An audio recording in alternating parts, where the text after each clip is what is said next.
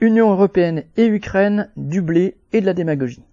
L'Union européenne, UE, vient de décider de lever les restrictions qu'elle imposait aux exportations agricoles ukrainiennes.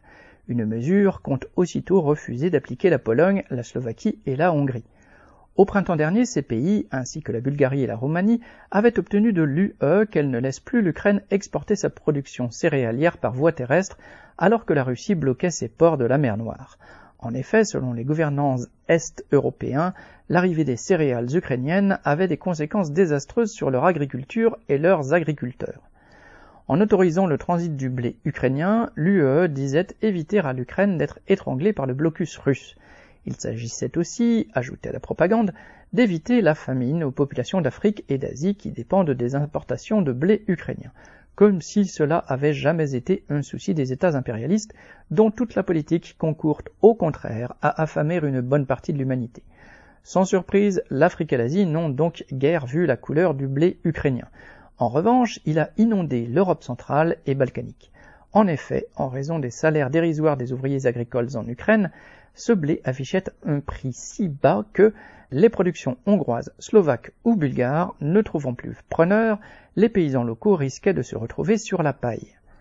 Au printemps dernier, un arrangement temporaire avait été trouvé entre l'UE, ces pays d'Europe de l'Est, et l'Ukraine. Cela gagnait du temps, mais sans rien changer sur le fond, car pour les États qui dominent l'UE, l'Allemagne et la France, il ne pouvait être question de léser les intérêts de ceux qui détiennent une grande partie des terres si fertiles d'Ukraine, les fameuses terres noires.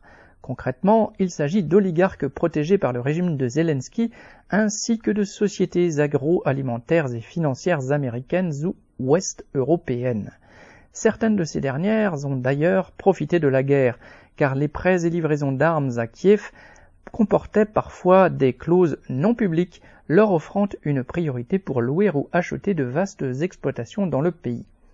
L'UE invoque le marché unique pour condamner l'attitude de Varsovie, Budapest et Bratislava. Cela fait partie du fonctionnement de cette union à 27 où ce sont les plus forts, l'Allemagne et la France, qui choisissent la musique.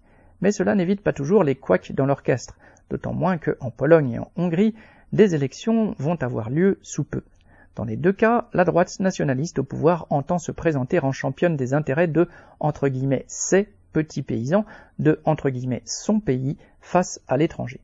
Bien sûr, cela fait que le gouvernement polonais, qui se veut le meilleur soutien de l'Ukraine dans la guerre et dans sa volonté d'intégrer l'OTAN et l'UE, se montre aussi intraitable face aux importations ukrainiennes.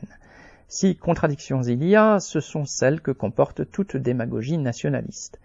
La situation au sein de l'Union européenne, exacerbée par la guerre et la crise mondiale, montre au grand jour ces contradictions. Chaque État défend d'abord, y compris donc contre tous les autres, les intérêts de sa propre bourgeoisie. Pierre Lafitte.